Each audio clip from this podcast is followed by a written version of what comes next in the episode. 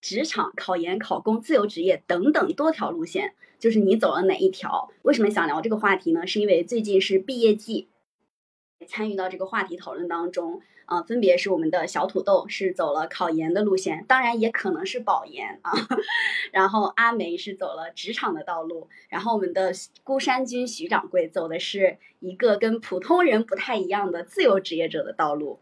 我还同时还邀请了奇迹桑葚子，这个名字还是带有 title 的，然后也走了，也是从职场走上了这个自由职业的道路。然后今天的主持人呢，其实走的也是职场路线。呃，那接下来就我来吧。好的，好的，欢迎。呃，Hello，大家好，我是小土豆。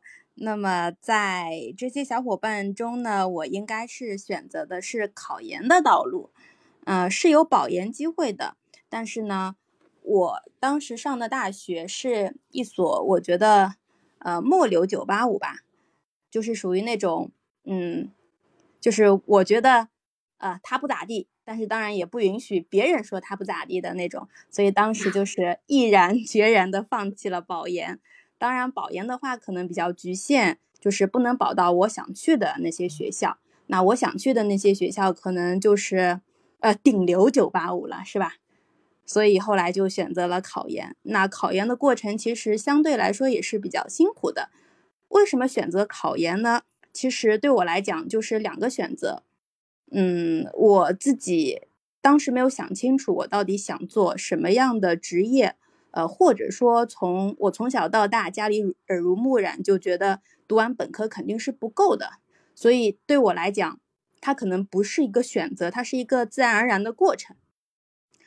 呃，当然当时很纠结，是其实我自己是想出国的，但是当时太年轻了，就对自己家里的经济状况产生了一些误判。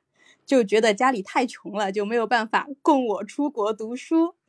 但其实后来了解下来，可能说出国也并不需要花太多的钱，所以后来就考了研，然后顺利了考上，顺利的考上了，啊，就来到了这个上海。对，这个可能就是我自己的一个选择吧。我觉得还是可还是不错的，嗯，至少让我现在留在了上海，然后呃，因为上海离我家也比较近嘛。我觉得上海也是一座比较开放的城市。那经过这次疫情以后，可能说网络上会对上海有很多的抨击，但是无论如何，我自己觉得还是深爱着这个呃这个城市的。然后说一下我这个人吧，刚才听了几位说的这个，我都有点不敢上来了。为什么呢？因为我我是一卖土特产的，然后我不愿意学习。你别说说什么这个是。九八五二幺幺，我这个我说高中我都没怎么没怎么上，可能是没上完，应该说是因为就是不愿意学习。然后小的时候不懂这些，遇事不决莽一波嘛。然后那个时候，嗯，不上学了之后，打过工啊，然后做过销售啊，之后当了兵，当在当完兵回来之后做过主播，卖过货。然后做过婚纱跟拍、婚礼跟拍，嗯，做过乱七八糟的这个策划，哎呀，反正十来种职业是干上了，最后得出来一个，到了现在是三十岁的年纪了，呃，生命的这个在于折腾，就是这个不能说长度了，就是想多给自己一点宽度。如果不确定自己想要什么呢？我是那种宁愿痛苦也不要麻木，然后呢，我本身学习能力又不太行，实在是坐不住那个教室，老师一在台上讲课，我脑瓜就疼。那我怎么办呢？用自己的方式去看这大山大海，对吧？去干不被定义的饭，去吃不被定义的苦，最后享受那些不被定义的成功。我也不是广泛意义上那成功者，但是我挺快乐的，因为。就一个小小的喜马拉雅平台，它各个方面基本上都被我玩过了，从有声到播客再到小说，那但是其他的咱们就不说了，什么情况咱们也今天这不讨论工作的事儿，就是我觉得非常有趣儿，呃，现在我挺快乐的。嗯哈喽大家晚上好呀，我第因为第一次玩这个，刚才研究了半天怎么开麦。呃，刚才虽然我没有发呃怎么发言，但是听了一圈下来，发现发现大家都好优秀，要么都是九八五、二幺幺的学霸，要么就是工作经历超人生超级就是精彩，就是比较起来，我的我的一个经历比较普通吧。就是我目前的话是一名全职作家，嗯，在成为全职作家之前，呃，我工作过几年，就是选择在自己的一个家乡的一个小城市嘛，过着朝九晚五的生活，然后。是为什么辞职呢？因为我觉得就是这种朝九晚五，就是每天很固定的日子不适合我这样自由的一个灵魂，然后就辞职了，然后从事了自己从小就是梦从小的一个梦想吧，就是一直很喜欢的工作，就是成为一名职业的一个作家。呃，就是经历还是很简单的，就是我就做了两份工作，一个就是呃就是毕业后的一个家乡的一个全职朝九晚五的一个很稳定的工作。目前的话就是，然后的话辞职之后就是成为了现在的一个就是网络写手吧，就是每天的话就是没有大家那么没有大家的那么精彩，也没有那么丰富，但是还是很开心的。给桑葚子给自己的定义是普普通通桑葚子，轻轻松松买房子。一个段子张口就来，就是厉害厉害。桑葚子是呃。纯因为热爱和爱好，然后从一个职场人转变成了一个自由职业作家吗？呃，对对，就是因为爱好吧，支撑了我这么多年。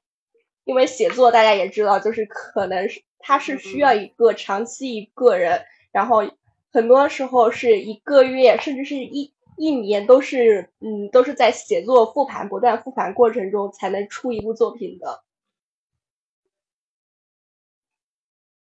有休息时间吗？就是就是全职职业作家的这种工作时间有休息时间吗？呃，就看安排吧。其实我成为职业作家之后，因为更新，就是如果你需要数据的话，就要不断的更新，基本上就是没有真正意义上的休息过嘛。就算你卡文，你也你也要在不断的去学习这样的。嗯，相比我们这种职场打工人，还有一个。节假日，然后周末的时间，全职全职应该叫做自由职业的从业人员，听下来好像是还会虽然自由啊，但是好像有的时候还辛苦一点，是不是？嗯，对对，就是有的时候开玩笑说，呃，我们都是零零七的，因为你全天的话都会可能就是在想情节，或者是去琢磨着，然后怎么去学习，然后怎么去就是留住读者这样的，吸引读者这样的。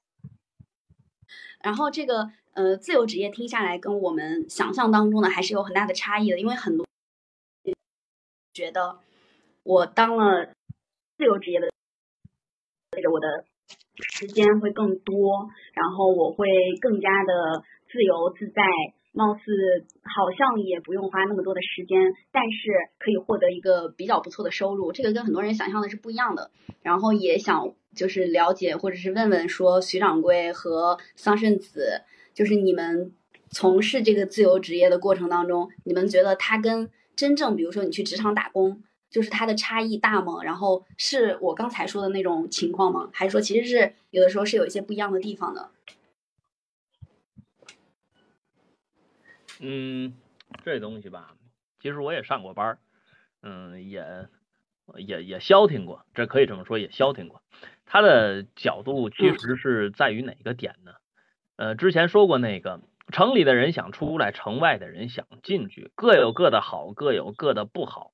嗯，这里因为今天咱们这话题不是说嘛，嗯，给零零后毕业的，给他们一些小小的建议，那我就围绕着这个点来说一说，什么意思呢？嗯，其实对于刚毕业的人来说，是考研呢，是自由职业呀，还是这个进厂打螺丝，不是？还是这个 上班啊？我的建议，如果现在很迷茫，刚从大学吃喝玩乐了几年，或者是兢兢业业学习了几年，出来之后我很迷茫，我建议去上个班。如果你出来之后你觉得我很清醒，我想造起来，我想拥有星辰大海，那我也建议你去上个班，沉淀之后。再来考虑，这个自由职业这个玩意儿适合谁玩呢？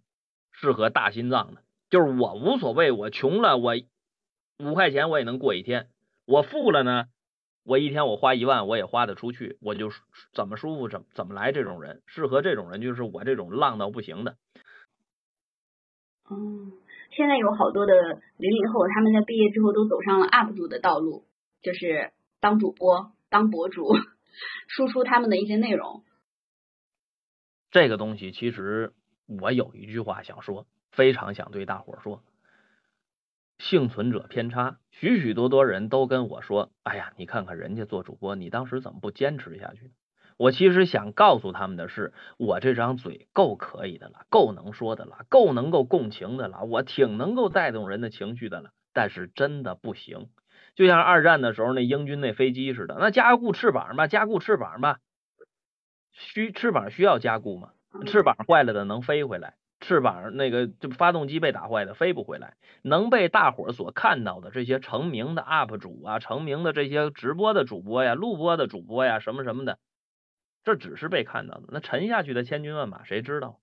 所以说，就是这个这条路不是适合所有人，适合非常非常少的人。想插一句嘴，就是支持一下徐掌柜的意见，支持一下他的观点。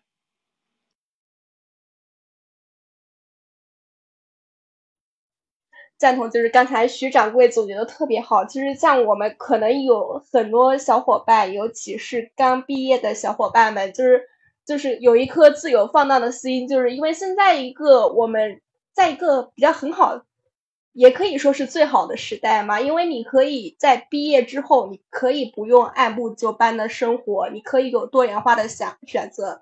但是的话，我因为。我们要明白，自由的前提是极端的自律，尤其是说，因为今天刚就是我们主持人说，今天是过来的，可能大多数都是刚毕业的小伙伴们，呃，可能出想要选择什么样的一个毕业之后选择一个什么样的道路，呃，我给大家的一个建议是，大家无论是说想要如果选择考研这块或者出国这一块这一块的话就不说了，如果选择工作。工作你是想要成为职场人或者是一个自由职业，那前提的话就是在追求梦想的同时，一定要建立在能够养活自己的基础上。因为我们毕业之后的话，一个很现实的问题就是生存的问题嘛。所以我这也是工作了几年之后，然后才会就是觉得各个方面稳定和成熟了，然后才选择的是呃写作这个自由的职业。我不去上班了，但是我能够养。有一定的经济条件能够养活自己，这样如果你就是一毕业，你觉得你这个你在这个发展的话，有一定的技能能养活自己，你可以你也可以选择就是不去就是过朝九晚五的特别固定的生活，就是追求自己的梦想也好。但是如果不行的话，还是建议多上上班，然后经历经历再去做一个选择吧。我就觉得，嗯，毕业了之后啊。就像就像咱们三十子说的，收获了基本工资，有了基本保障，但是但是感觉也失去了自由和初心。我感觉自己可能更适合搞个个体，因为我以前啊怎么说啊，以前家里边小城也是东北小城里边开商店了，在家里边我也很喜很喜欢那种氛围，自己搞点什么。啊，弄个店儿是不是啊？卖点什么货？哎，挺自由，挺好的一个一个生活，挺好玩的。而且我这人性格吧，哎，怎么说哈？嗯，你说比较有主见还是怎么样哈？或者比较强势？反正我觉得，你你老听别人使唤，在那儿，哎呀，安排你干那个，安排你干干这个，然后怎么说哈？这些职场人吧，说话办事儿，哎呀，我真是不适应。你像我们。我，你像我们以前在家里边卖个货哈，就怎么怎么样的还比较痛快。一到职场，特别在这些大城市里边哈，这些什么比较什么高端的城市，跟这些人说话都一套一套的，感觉城里人这个套路太深，哎呀，一点也不适应。哎呀，真是，所以所以真是收获了基本工资吧，但是感觉失去了自由和初心，说多了都是泪。我我想问一下，想减肥的柚子，这个五十年的工作经历是真的吗？你听起来不像是七八十的人呀，看起来只有五年。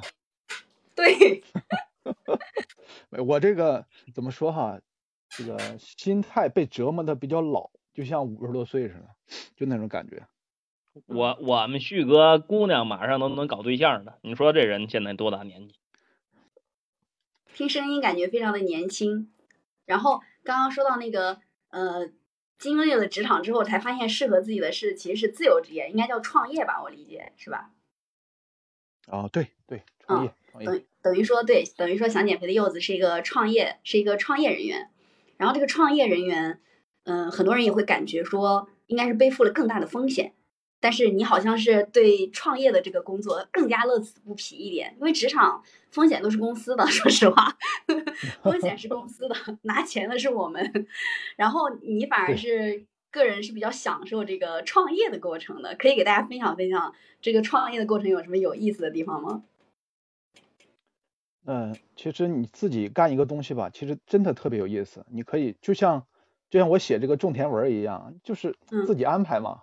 自己这个琢磨一个事儿，然后卖一些什么东西，那样调查搞一搞啊，其实挺好玩的。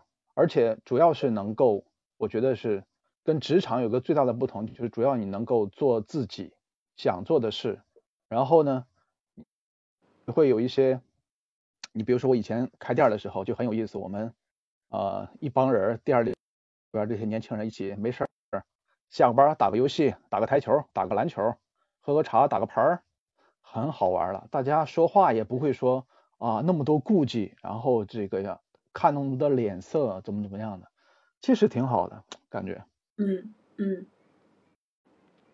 这个我也想稍稍的分享一一下，就是小土豆知道知道这件，也就是在职场上好像确实是需要，有的时候需要你注重一下你的言辞。就是有一次，呃，是我的老板给我发了一大段的东西，然后让我去看，我觉得这个东西就。不不太对，啊，我就给他开始反驳，在那个钉钉上面开始打打语音，准备开始反驳。最后说了大概五六十秒之后，嗯，就是没发出去。最后我就回了俩字儿：好的。就是因为你你知道，你这个时候跟他去扯很多的东西，不如你拿出一个结果来。你跟他扯这个东西作用并没有那么大，确确实实要考虑一些言谈。但是好像自由职业和创业的人是没有这种压力在的。还有一点，我觉得可能跟我第一家入职的公司有很大关系，因为我一开始是在一个，嗯，就是外企，然后这种企业它是非常非常的，这个应该叫做什么呢？平权，然后所有的人是不会去称什么领导呀，什么就是老板呀，然后都是直呼其名，都直接叫你的名字，然后所有的那个体系都是开放的，所以我在上一家公司也养成了一个习惯，就是横冲直撞的习惯，所以我到。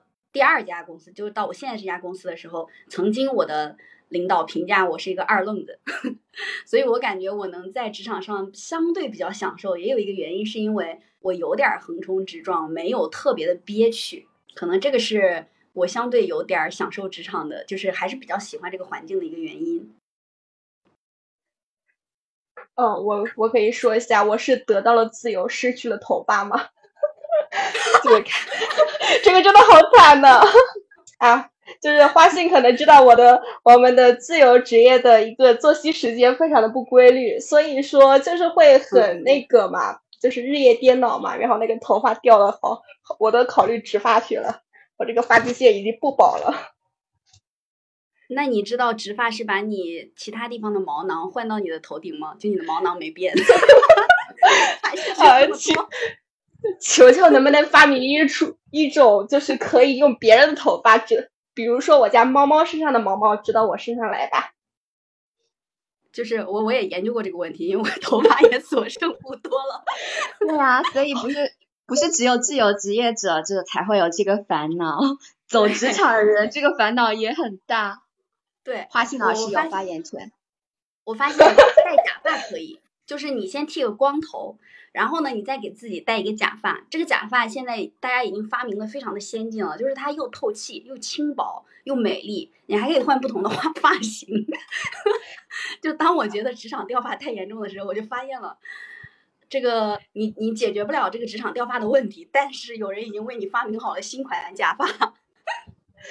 学到了，学到了，展开了思路。呃，因为刚才说掉掉头发的话，就开个小玩笑。其实像就是我们。自由职业的话，它最重要的一点的话，就是我感觉吧，首先说说失去的方面吧，就是主要是刚才花信也提到了健康那个方面，就是因为尤其就是可能职场人他要面临的可能是工作上的压力，然后我们自由职业的话，呃，面临着工作的压力的同时，也会有一种就是作息不规律方面嘛，就是呃，可能像没有灵感了，白天没有灵感，然后晚上拼命赶稿。我就是属于那种就是白天的时候没有灵感，也有可能是在摸鱼，然后到了所有的工作都压到晚上或者月底去做，然后也就导致了我这种。呃，因为作息不规律、日夜颠倒，然后身体引发的各种的毛病，所以上半年的话，今年年轻的时候还好扛得住，到了我这个年纪就不行了。今年上半年我基本上都是处于半休养的状态，呃，所以说对于一个刚出学校的小伙伴们，就是一个非常贴切的一个建议，就是大家一定要保重好身体，无论是你选择什么样的职业，然后你的一个身体才是革命的本钱。然后这个说的是我们自由职业的我失去的那些东西啊，头发和健康。然后得到的话，其实还是得到的也还是挺多的吧。首先的话，就是说我觉得最最大的收获就是能够将自己的爱好发展成了自己能够养家糊口。虽然我不没有成为什么大神嘛，但起码的话就是能够养活自己，它能够成为一个能让我生存的职业，这是这是第一点。其次的话，就是说，因为自由职业，然后同时也意味着你可支配的时间比较多，就是可以去做自己喜欢的事情。因为我自己的个人爱好比较多嘛，就是上班当时上班的一个辞职之后的话，就是很大部分原因就是上班了，你的时间就是大多数时间都是属于老板的，就是没有时间去做自己想要做的事情，或者是去学习自己想要学习的东西。呃，这个就是这两点，就是我得到的，就是我们自由职业这一块的话，得到到的失去的，没关系。但是我听下来，自由职业得到的那些东西，我们职场人没有；失去的那些东西，我们职场人也失去了。听起来我好像得到了安慰。真的真的，阿梅要不也发言一下？我们两个作为职场人的代表，我的我的职场经历跟。跟花信不太一样，我为什么我为什么一大大学毕业之后就选择工作？因为我一直都目标比较明确吧。就像我初中的时候就想考那所高中，然后到高中之后就想考什么样的学校，然后大学从上大学的时候开始我就想着不考研我就直接工作。但毕业的时候我就想，我不喜欢大城市，像。北上广深广深这种城市不适合我，因为我不是一个很努力、很奋斗的人。然后我我真的很不喜欢大城市的那种钢筋水泥的压迫感和呃所有人都必须快节奏的活着的那种感觉。所以我我想，而且加上当时确实大四的时候有一些家庭的变故，所以我就回到自己的省份工作。那。也没有去选一些特别啊前列的一些互联网企业吧，所以我就我就走了自己想去的公司，然后也很平稳的，第一份工作工作了接近三年，第二份工作到现在是两年时间，所以我中间只换了一份工作，就是呃很很平常的一个职场打工人。然后我也不是把所有的时间都花在了自己的工作上，嗯，我还是很就是在我面试这个工作的时候，我就那个总监就问我说，能不能接受一些啊比较长时，就是工作时间比较长，我说还行吧。然后他就问我说，平时的一些兴趣爱好，或者是说平时自己的生活呢，我就叭叭叭跟他说了很多。然后他就他接紧接着就问了我说。怎么去平衡你的工作跟你的兴趣爱好？我说我一直都平衡的挺好的，所以我不是一个上海打工人，比如花心老师，我还是很就是啊，我在职场这条路上很不典型，很不奋斗，就是一个很平常的普通的女孩子吧。然后我也很羡慕。很羡慕像桑葚子啊、徐掌柜啊这样子的非常丰富的一些经验，但是我可能在这个职场经历里面失去的可能就是这种梦想或者是这种初心吧。因为确实我在大学的时候有很多的想法，有很多就比如感觉说这辈子有很多特别多想去做的事情，然后等到真的走上职场之后，就发现啊，太多的想法其实不太现实，可能这就是我失去的最大的东西吧。以前我很想很想要去西藏，很想要去西藏生活，很想要去拉萨。然后花心也知道，因为我我们在二零年吧，是吧？二零年的时候去了一趟拉萨。不是，是二零年，你这个笨蛋。哦，好的，是我辞职的那年我们去了，然后呃，只能说是就是实现了一小步。然后我我现在依然有这个梦想，很想要去西藏生活一年，但是好像就是在现实里面有些不太可能，因为因为面临的很多，比如说呃未来职场的。就是发展了，不太可能说你可以空窗一年去选择去过自己的那种 向往的生活，然后还有包括说啊，想要说以后如果有能力的话，我的梦想已经现在是越来越往下低，往下走了。以后如果有能力的话，很想要开一家便利店，然后这可能就是以前可能年轻的时候有特别多的想法，在现在都已经。在这种现实的结膜里面，面慢慢的消散掉了。得到的东西的话，可能在职场里学会了很多人际的这种交往的这种法则吧，和一些人生规划的啊，算是知识吧。特别是我目前这份工作遇到了很好的一位 leader，他在啊带领我的过程中，给我灌输了很多一些人生规划方面的想法。啊，所以，我我们现在也是很好的朋友，他就会跟我说，你他他他自己本身考虑的特别的，对自己人生的规划特别的深思熟虑吧，然后他就会呃给我灌输一些理财的观念啊，然后未来的这种职场规划呀，然后呃一些人际交往方面的一些小 tip，他都会输出给我，然后我就觉得。呃，可能在职场上收获的有一些比较好的朋友、好的 leader，啊，甚至可以说是人生导师，这些都是我得到的东西吧。可能目前就这些。你向往的拉萨生活是不是桑葚子可以马上去？因为他在哪里都可以写作。没错 啊，对对，就是我很羡慕你。我也我也曾经想过，就是呃，我也曾经想过，就可以。呃，自己是不是有能力走这个自由职业的道路？然后思考之后，特别就是有一段时间特别认真的去思考这个问题，发现我承担不起这个风险，所以就目前还是只能在职场上苟且着。就是上半年嘛，就是我可能一直在思考自己的职业规划，就感觉自己的话虽然时间很多，但是的话就是没办法平衡工作和生活，就是。可能是自己自律方面还是有所欠缺嘛，就开始考虑，就是我这样的选择是不是错误的？因为就是我们虽然说，呃，就是时间很多，但是如果你没有规划好的话，其实你就相当于是浑浑噩噩的过一天，就浪费时间。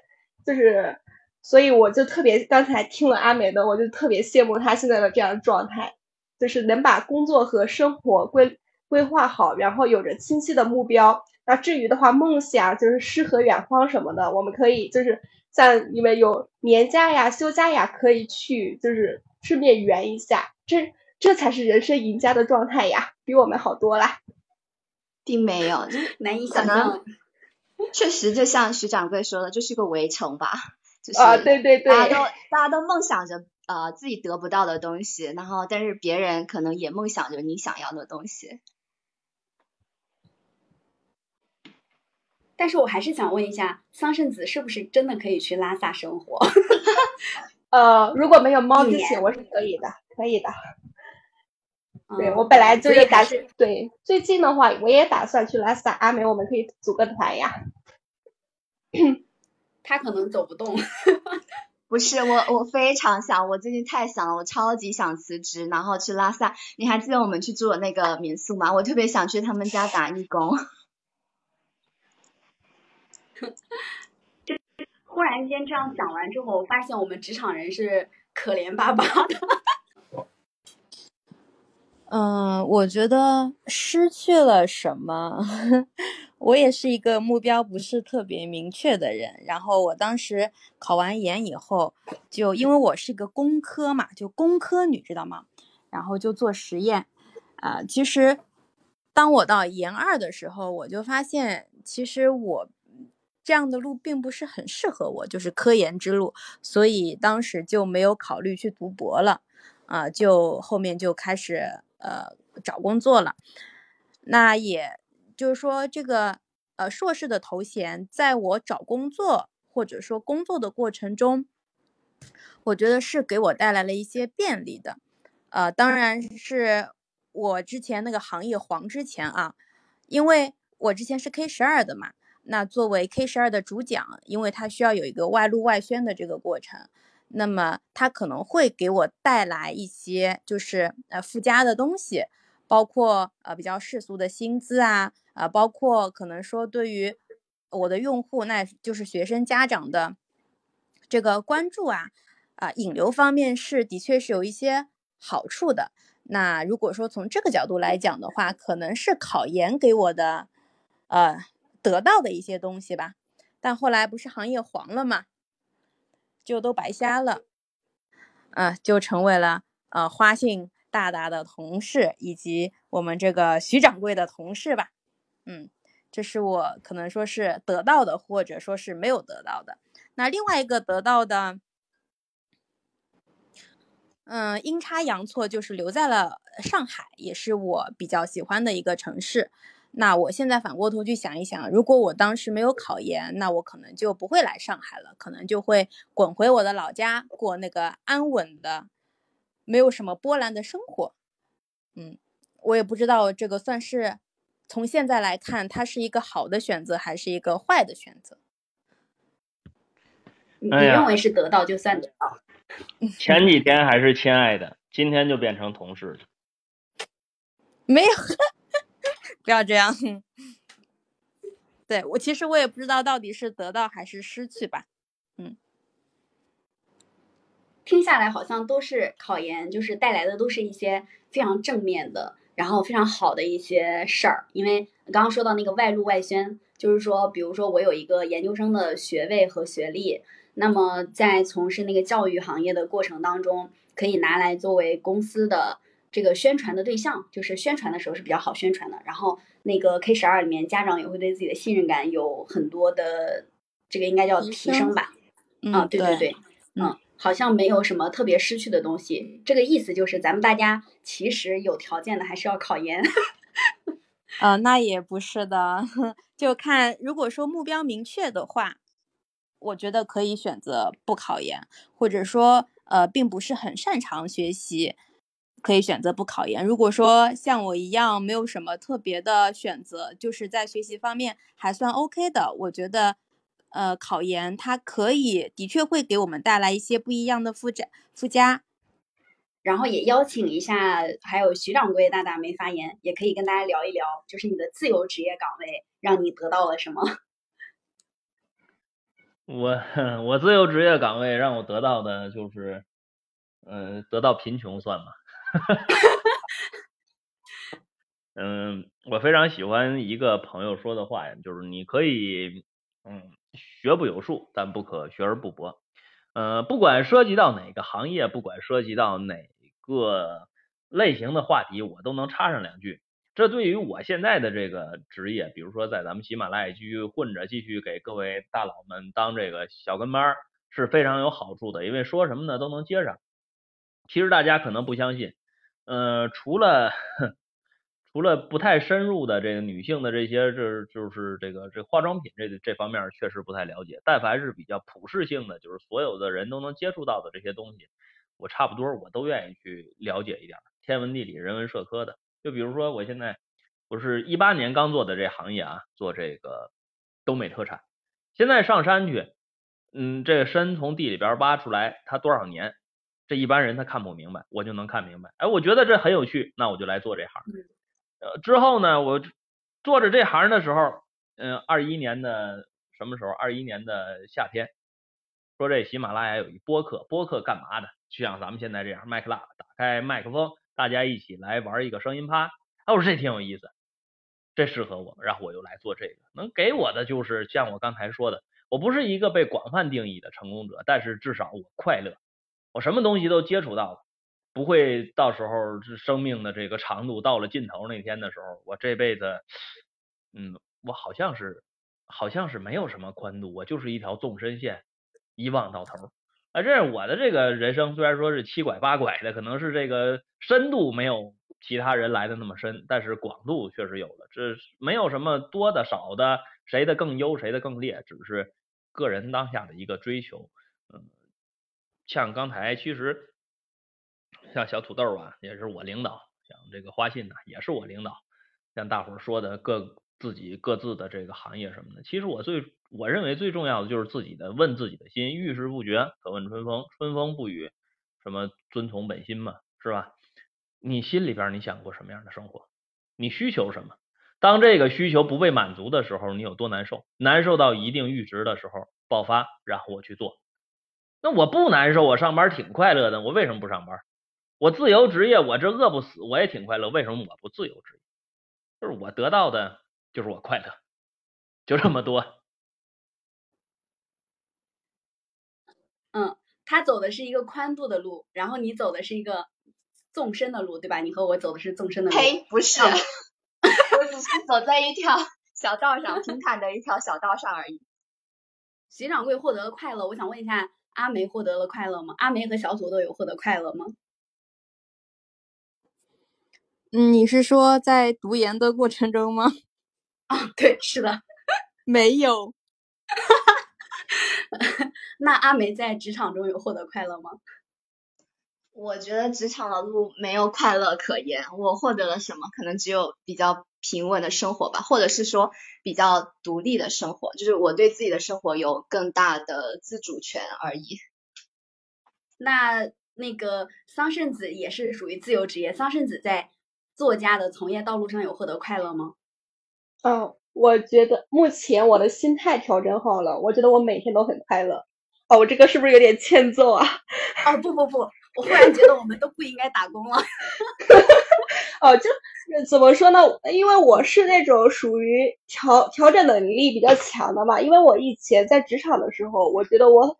就是虽然他可能压力很大，但我会自我就是心比较大嘛，自我调节自己，反正是快乐也是一天，不快乐也是一天，那我肯定要快快乐乐的过一天的。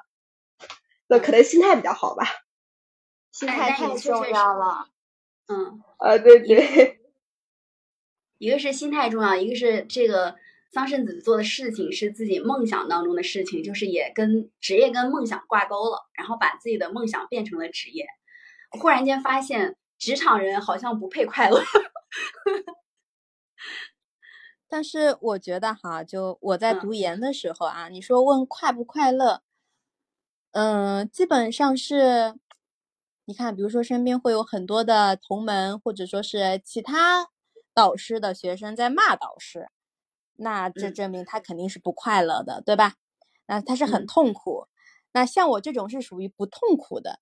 那我觉得不痛苦的，在呃搞科研的这个过程中，那我可能就已经在平均值以上了，就基本上大家都是很痛苦的。对，那还有一些奇葩，哎也也不能说是奇葩吧，我们这样对人家不太尊重啊。就有的确会有一部分人是乐在其中的，但是我觉得这一部分的人他就是很少数。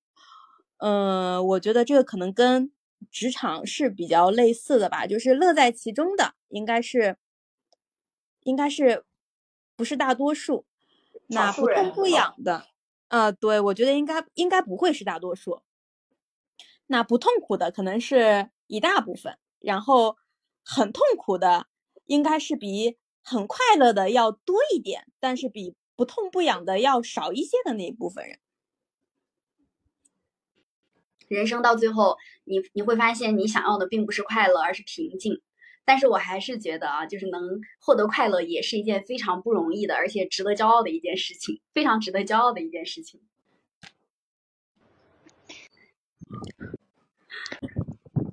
职场人士在我们所有的讨论当中，貌似看起来属于是一条最稳定的，然后风险最小的，但是它的上限看起来好像是比较低的这么的一条路。而自由职业虽然风险很大，承担了一些职场人可能感受不到的那种压力，比如说刚刚呃桑葚子说的那种改稿、月末改稿呀，或徐掌柜说的，就是可能有的时候你一直在就是重不叫重复吧，就是换很多的领域都在做的时候，实际中间还是有风险的。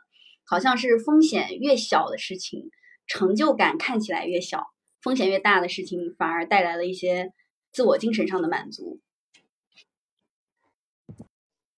嗯，有的人真的是不太适合职场，他去职场，呃，就像我，我觉得我在职场里边就是一条虫，但是如果你把我放回到我那个舒适区的话，我可能就是一条龙。但是有的人。呃，如果你让他去像我这样去，呃，搞一个什么个体呀，干一些什么创业，他可能就完了，他抓瞎，他觉得每天他都很焦虑，他没有头绪，那么他也不会，他也不懂得怎么去，呃，去去去与一些什么客户啊，怎么去打交道啊，怎么去推自己的产品呢？怎么去发挥自己的优势啊？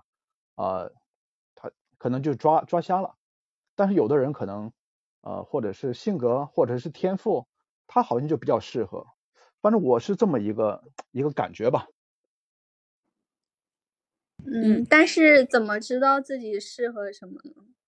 我觉得也没有办法不停的试错。就是听我说一下啊，这个事儿呢，其实谁最了解？桑桑最了解。我跟你说一个这样的道理，这个道理其实每个人都适合。什么样的道理呢？就是当你做一件事儿，你不知道它是否会成功的时候，你仍然愿意坚持，仍然仍然愿意付出百分之百的热情的时候，证明这件事儿是你喜欢做的，是你热爱的。像你说你工作开始的时候，头两年你非常的有热情，为什么呀？因为你觉得自己的工作未来有无限的前途，有星辰大海。但是许多年过去了，你对这行业摸透了，你知道自己的头儿。自己的上限，自己路的尽头在哪儿了？一眼望到底了，所以说失去快乐，失去热情。桑桑一开始写文的时候，肯定也不是我这千字二百，千字三百，对吧？桑桑？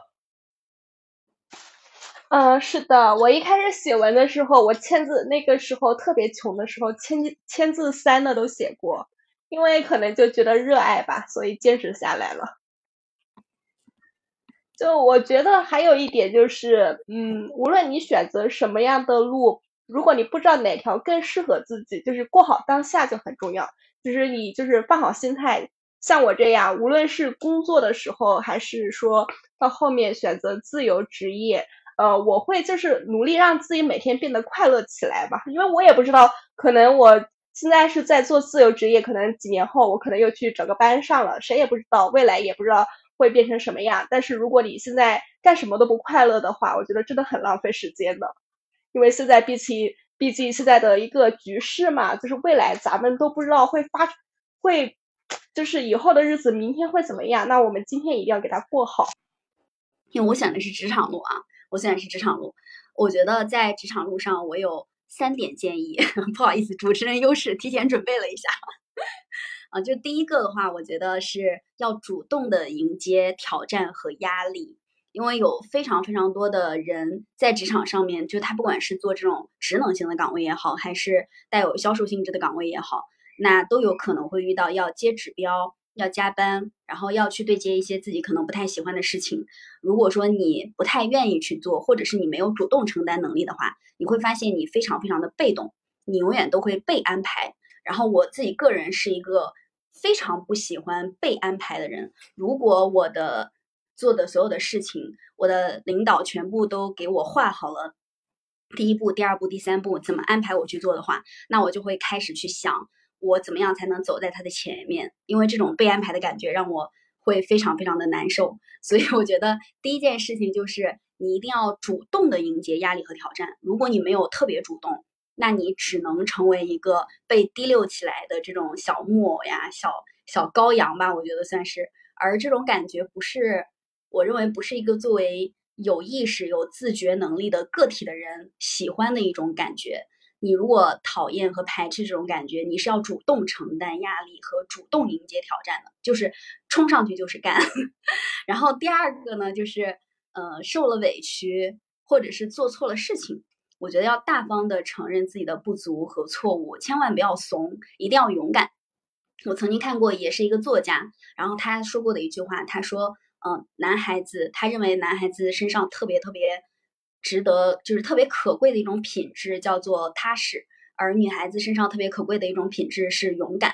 我自己在呃现在的这家公司，我接触过非常非常多不同类型的主播，然后我就发现，好像男播相对来说会更加的呃勇敢一些，就是做什么事情特别大胆，特别敢干。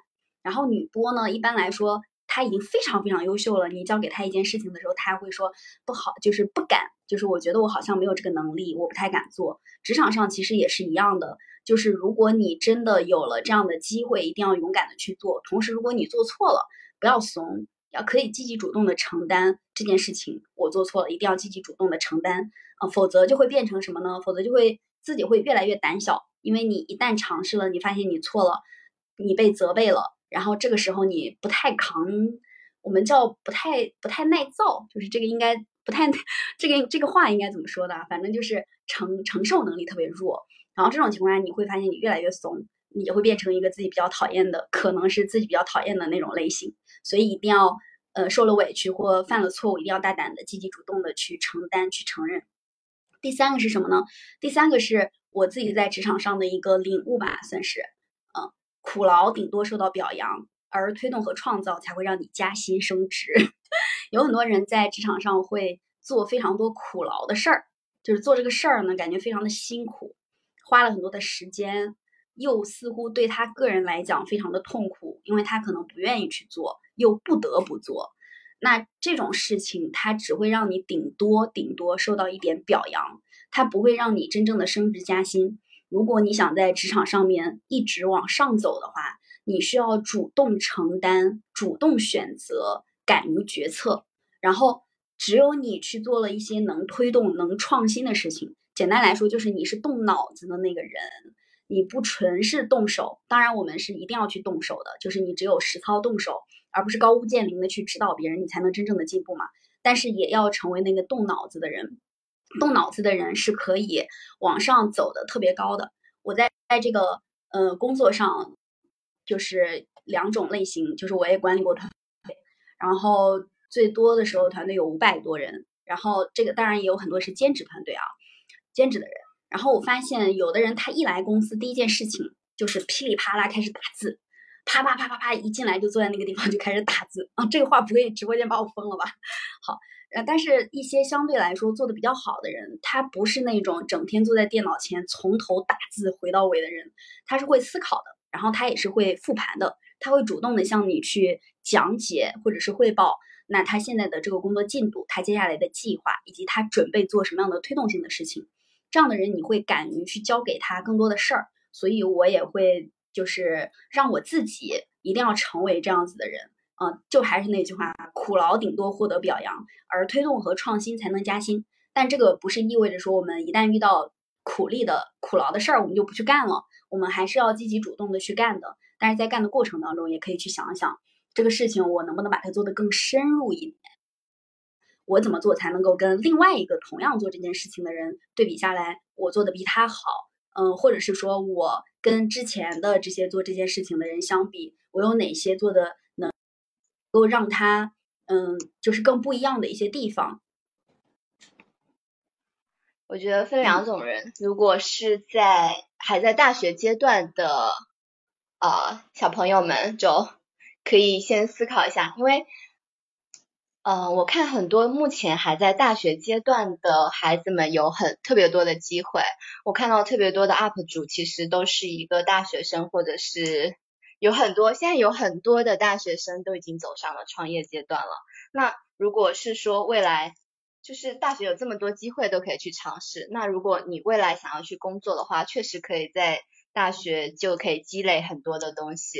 因为现在毕竟给到大学生的机会跟时间是远超我们这些社会人的。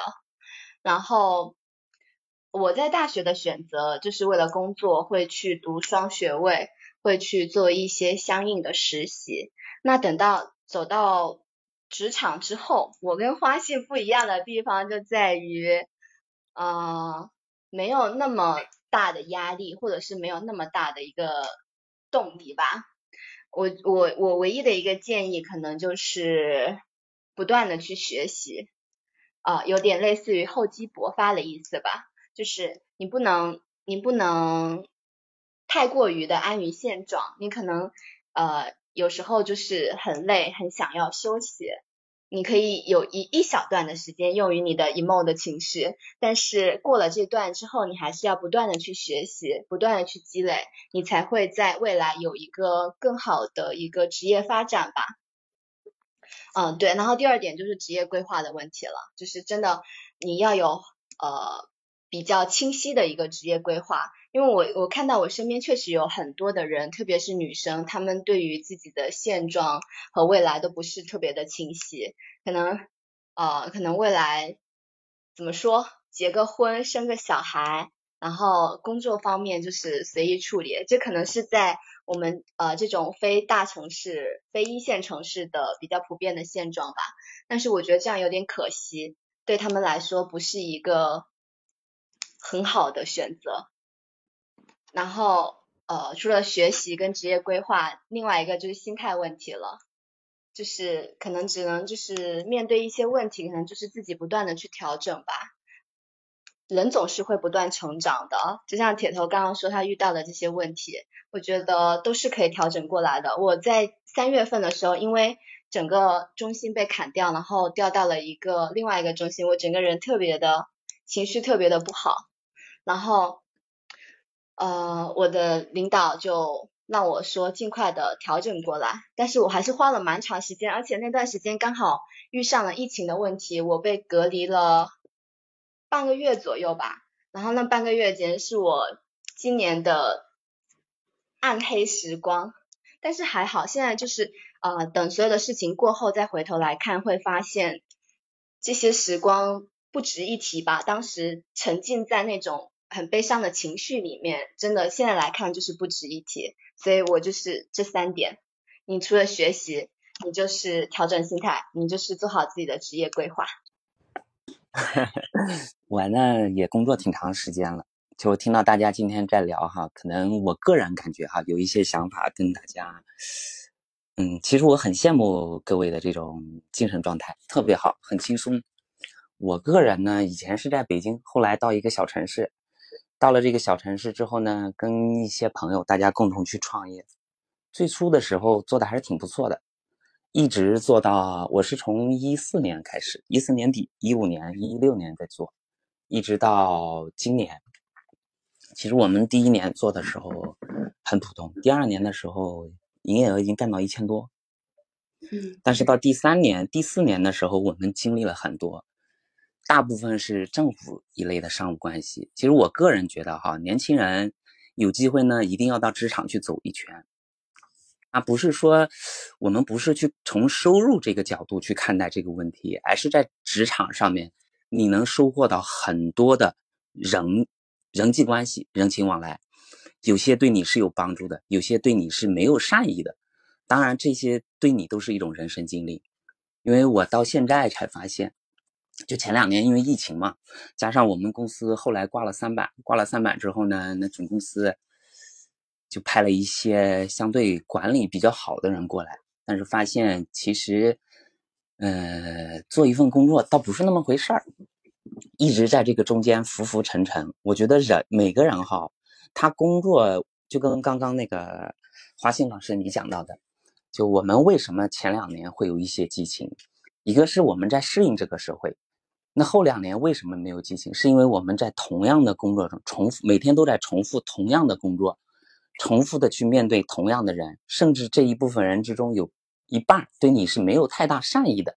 因为我们讲人跟人之间不可能每个人跟每个人就有固定的善意存在，这是一种知性，也是一种哲学关系。所以我们在工作中会发现，就越来越痛苦，到最后大家就变得慢慢躺平。那个时候我们就在想。嗯，是不是换一种新的方法，去给我们在精神上、在心灵上去找一些净土？但是我个人觉得，年轻人刚出校门，考研是最好的。当然你还是要经历过这个社会关系，因为为什么我们讲讲那个叫真正创业的，在大城市好做，因为他们商务关系比较纯净，在小城市去做，你永远避不开人脉关系，所以这也是中国它本来的一个国情状态。当你接触这些人人情商务之后，你会发现你的人生会比较丰富。其他的也没什么，你们再聊一聊吧。我刚刚我对这个颜之源大大说的话有两个特别感兴趣的点啊，就是嗯，先是先说花信大佬，你之前提到那个职场的一些经验哈，那些，我就特我就突然想到，我其实一直想说。我就感觉很像我当初那个办公室的主任，好烦呀你！他天天就。我要发誓，这个地方是我自己领悟出来的。我我要说的是，这真的是呃，在职场上真的是要这样做的。你只是一个，如果在职场上没有这样的一些觉悟，没有这样一些一些主动性、复盘性那样去积极的去啊进取的话，呃，那。真的是不太容易会有一些机会吧？那刚好就是我们也到了自由职业这个环节，然后也想邀请柚子大大分享一下，因为因为柚子大大走的是创业路线嘛。如果说有人想创业的话，你会给他什么样的建议呢？呃，哦，对我我我就想起了颜之源 颜之源大佬的话了，他说要先到职场上去转一圈，这是对的。呃，是要到职场上去转一圈的话，不转一圈，你不知道创业多香。你不，你不到职场上去挨几个巴掌，受点苦，看看那些人情冷暖，你不知道自己该怎么去努力去创业。真的是这这个地方，我稍微的，我这个地方稍微的插插一句，一一般人会这么说，一般人会说。你不到创业的那个地方挨两巴掌，你不知道职场多香。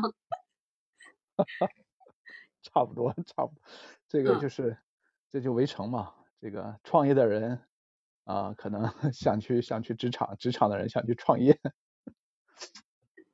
但这个是不是说明，其实柚子大大非常的适合创业，或者说已经有了一套成熟的创业方法论，才让你创的这么开心，没有挨巴掌？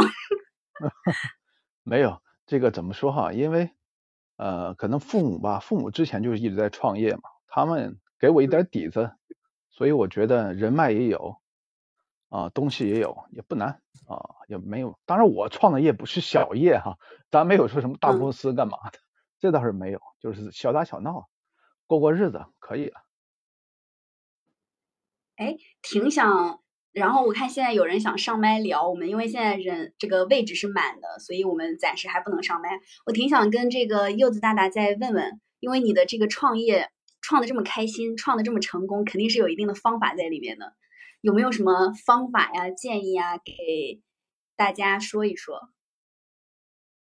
呃，创业的话，真的像颜志源说的啊，人品吧，人脉，人脉，呃，真的是靠人脉，嗯。啊，你没有人脉的话，真的是太难了啊！有人脉的话，你的东西就会很容易就会推出去了，很容易的。没有人脉的话，那太难，干干任何东西都是如此的。还有就是，呃，怎么说？会做人，会做品牌，嗯，差不多。嗯，听下来好像这种创二代，我我先做个小小的总结，这种创二代好像是。是一般人可能不太能学得会的，因为本来这种就是来自于上一代的积累，然后如果说没有上一代的积累，也许可能会挨巴掌。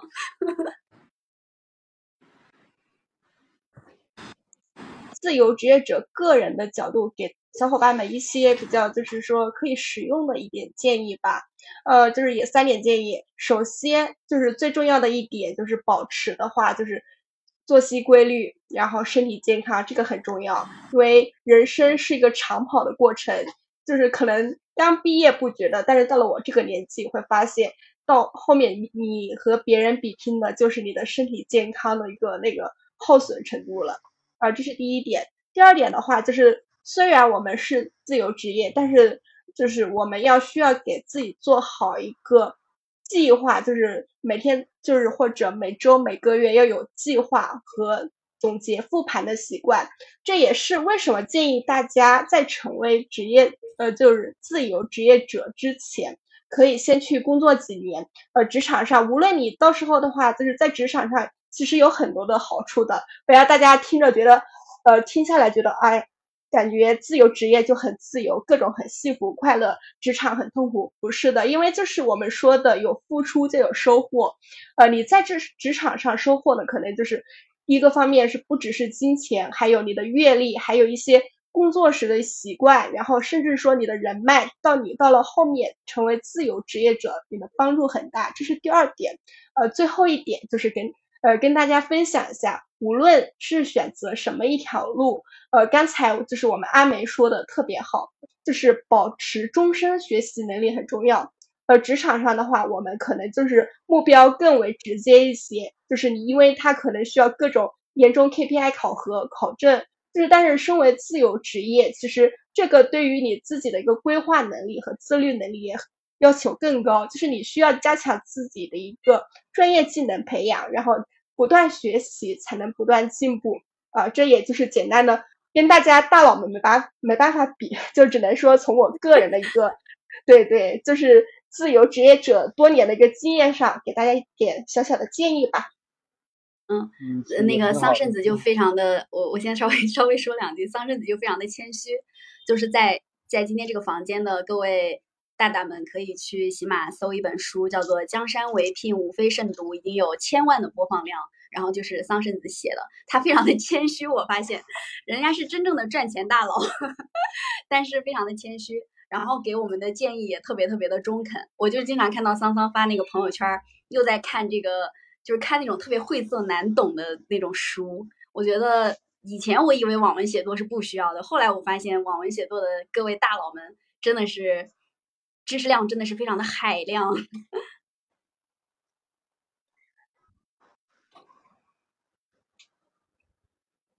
做内容就你你是要不断的去输入的，因为有的时候它这个输出量是有限的，要不断的输入啊。然后也邀请我们的小土豆来分享分享，因为小土豆小土豆走的是考研的路。那如果说现在有人要想考研的话，一个成功的考研，这个叫考研成功者，然后同时也有保研机会的小土豆，可以给大家分享分享有什么样的建议吗？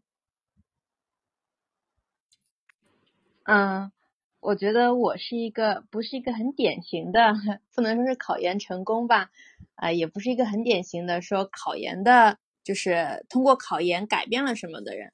我觉得我可能说，呃，目标并不是很清晰。所以才会考研，然后考研以后，呃，毕业以后做的可能是和我读研究生期间不太一样的这个事情。所以就这一点的话，就能给我们说后面要考虑要考研的小伙伴一点建议，就是我算是一个反面教材吧，就大家一定要想清楚我们考研的 目的是什么。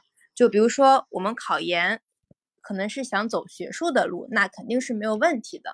那如果说我并不想走学术的路，我想通过考研去获得一些其他的价值，那这个你就可能说是要更深入的思考一下。那我可能说是相对来说偏重于第二种，因为我没有走我的这个呃和考研相关的路嘛。那前期的确是因为我这个硕士的呃这个叫 title 吧，也不能算吧，啊获得了一些嗯就是。获得了一些好处，但这个好处其实，嗯嗯，对它其实，对并不长久。就或者说我换了一个行业，比如说我来洗马了，那它对我来说，它其实几乎是没有任何价值的。所以这一点的话，大家要考虑清楚。那另外一点，如果说真的是我只是想说暂时去逃避一下，呃，就业这一块儿，我觉得也未尝不可。但是如果说我们读完研以后，后面还是要。就进入职场，那这个时候就一定要想清楚，我能不能说在未来的这个读研的三年里面，用这个时间成本去想清楚我接下来要做些什么东西、什么内容啊，或者说是什么方向。如果觉得还是想不清楚的话，那我觉得还不如说我们直接到职场里面去边干边想，嗯，这是我的一些想法吧。对，一个就是呃，稍微总结一下，如果要明确呃科研或者说在某一领域去深耕，我觉得考研没有问题。那么如果说想通过考研获得一些嗯和读研本身的这个内容并不是特别匹配的一些价价值的话，就要深思一下。然后接下来说，如果说是因为想不明白去考研的话，那就尽早在呃考研之前把它想明白。如果想不明白，那在读研的时候也一定要把它想明白啊，不然就会白白浪费呃几年的时间吧。嗯，这是我的一些建议。我我这个地方特别想问一下小土豆，你觉得你个人学习能力非常的快，思维逻辑非常的健全，这个跟你读研有关系吗？还是说其实你本科就已经拥有了这样的能力？老板在夸我吗？嗯，对，我觉得这两点是你身上特有的，不不要叫我老板，是你身上特有的能力啊。嗯，我觉得是，呃，在读研的时候是有一点收获的。如果说我真的拥有这样的能力的话啊，另外的话，我觉得。在工作的时候，可能说也是慢慢磨练出来的。另外的话，就是我觉得这可能是，呃，不得不拥有的，就是被迫掌握或者被迫需要，呃，就是被迫学会的一些技能吧。嗯，然后这这个地方我也稍微的说两句，就是我们在看简历的时候，然后其实是不会去看那个学历的。就是我们不会去看说是本科还是研究生，但是在工作的过程当中，我自己感觉就是，呃，小土豆身上有这种学习能力超强，然后思维能力、思维逻辑特别健全，然后一件事情会做得非常的扎实的这种能力，我只是盲目的猜测是不是会跟，呃，读了几年研究生，然后有有这种深思的这种习惯有一定的关系。就从这个角度上来看，我觉得考研还是读研还是非常有帮助的。嗯，可能 可能可能是吧，我不是很确定，真的。你未来你觉得你还会走这条路吗？然后不用讲为什么，就是我选的这条路，未来还会再走吗？走啊，那不能停下来。至于后边如何，边走边想，就走。嗯，我就跟着徐掌柜吧，他他走，咱就走吧。你说职场路吗？对，考研路结束了吗？哦哦哦哦，会呀，当然会继续走下去。我觉得，嗯，就是我觉得对我来讲是一个，就是创业嘛，我没有这个魄力，所以自由职业我感觉我没有什么长处。我觉得职场路可能是相对来说比较适合我的。呃，我五年内应该没有，暂时没有不会改变自己的路线吧。应该会坚持下去的，因为这是我的爱好。这个一旦开了啊，还会就是站内信会通知大家，有兴趣还来。那我们今天就拜拜啦。